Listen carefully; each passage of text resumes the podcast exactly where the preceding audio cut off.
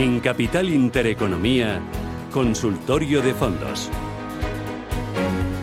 Caser Asesores Financieros te ofrece en este espacio la información necesaria para que tomes las mejores decisiones en tus inversiones.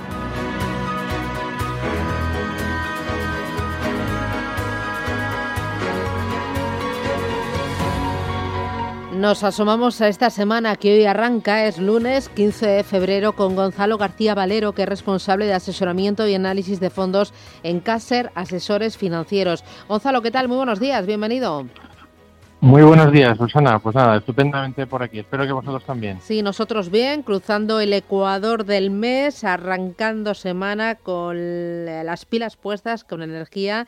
Y bueno, eh, un poco esperando a que nos coloques en el mapa de la inversión dónde están los riesgos, cuáles van a ser las claves que marquen o que canalicen eh, el dinero hacia, hacia los mercados financieros. ¿Qué es lo que os preocupa y qué os anima en Caser?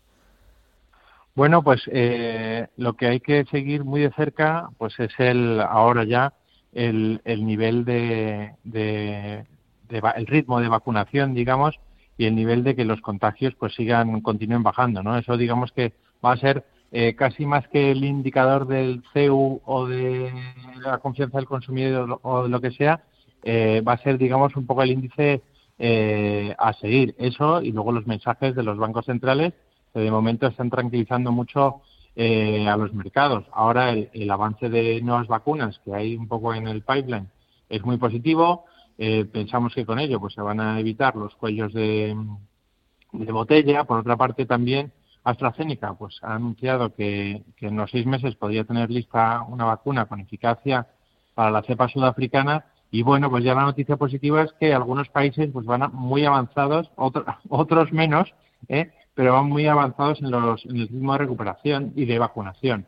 Esto es, por ejemplo, Reino Unido, eh, que ya pues tiene inmunizado a un, a un 19% de la población, o de Israel, que llevan un 43%. Y además se está viendo que en estos países, eh, donde bueno pues el ritmo de vacunación ha sido mucho menor, eh, el ritmo de nuevos contagios pues también es, es menor, ¿no? Con lo cual es muy positivo. En España, sin embargo, pues todavía eh, estamos con unos niveles muy bajos, tan solo hemos vacunado el 3% de la, de la población.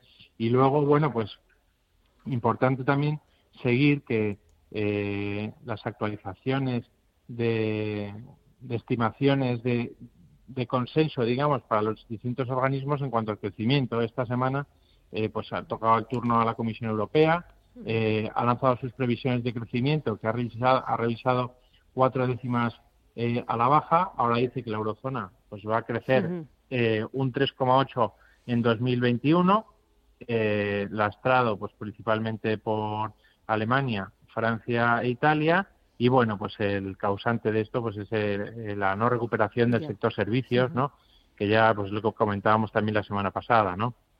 La manufactura, la manufactura pues que hay, pero las restricciones de movilidad pues hacen que el sector servicios pues no repunte eh, absolutamente nada. Eh, lo bueno, bueno, pues es que mm, dieron una mejora en la previsión de crecimiento para, para España, eh, aunque todavía queda muy lejos de las cifras que está ofreciendo el gobierno.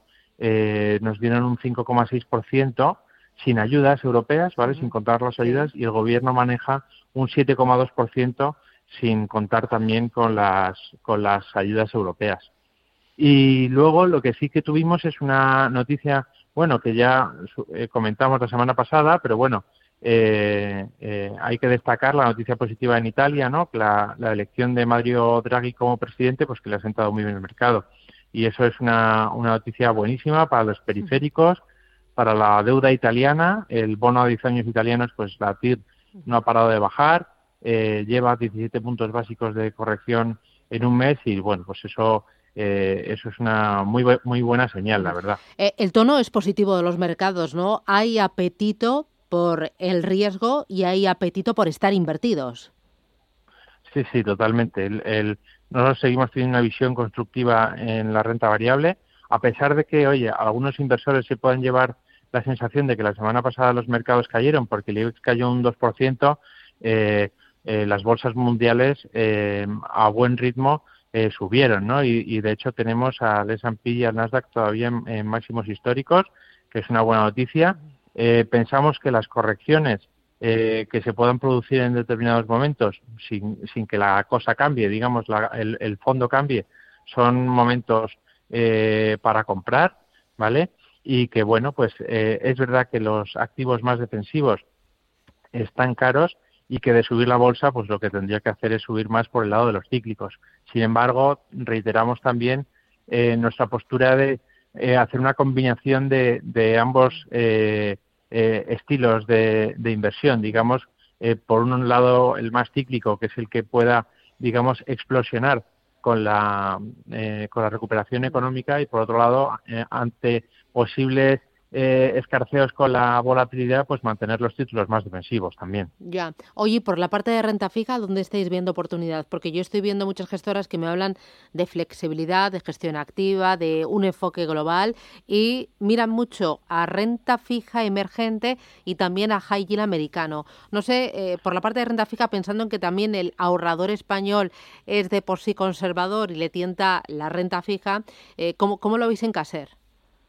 Pues eh, por desgracia la renta fija no le vemos muchas oportunidades en estos momentos. O sea, digamos que eh, en, investment grade, o sea, en, grado de inversión, las, las, mejores emisiones de las compañías con mejores con mejor calidad, eh, la capacidad de retorno con respecto al, riesgo asumido, a pesar de que están los bancos centrales, es alta y vamos a ganar ahí poco dinero y para eh, obtener una rentabilidad mayor pues nos tenemos que ir a los activos de más riesgo que bueno pues están cotizando más o menos en media eh, pero tampoco vamos a tirar cohetes. Entonces efectivamente sí que ahí está el, el donde vemos un poquito más de recorrido y también los mercados emergentes.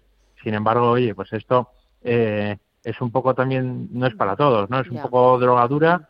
No todos los inversores pueden asumir una inversión en este tipo de mercados, pero sí es donde vemos más oportunidades en estos momentos. Pues ahí tenemos el escenario al que nos enfrentamos los mercados durante esta semana y también las oportunidades tanto en renta variable como en renta fija y en determinados sectores y valores. Gracias Gonzalo García Valero, responsable de asesoramiento y análisis de fondos en Caser Asesores Financieros. Gracias y hasta pronto. Un abrazo. Un placer, otro para ti. Cuídate.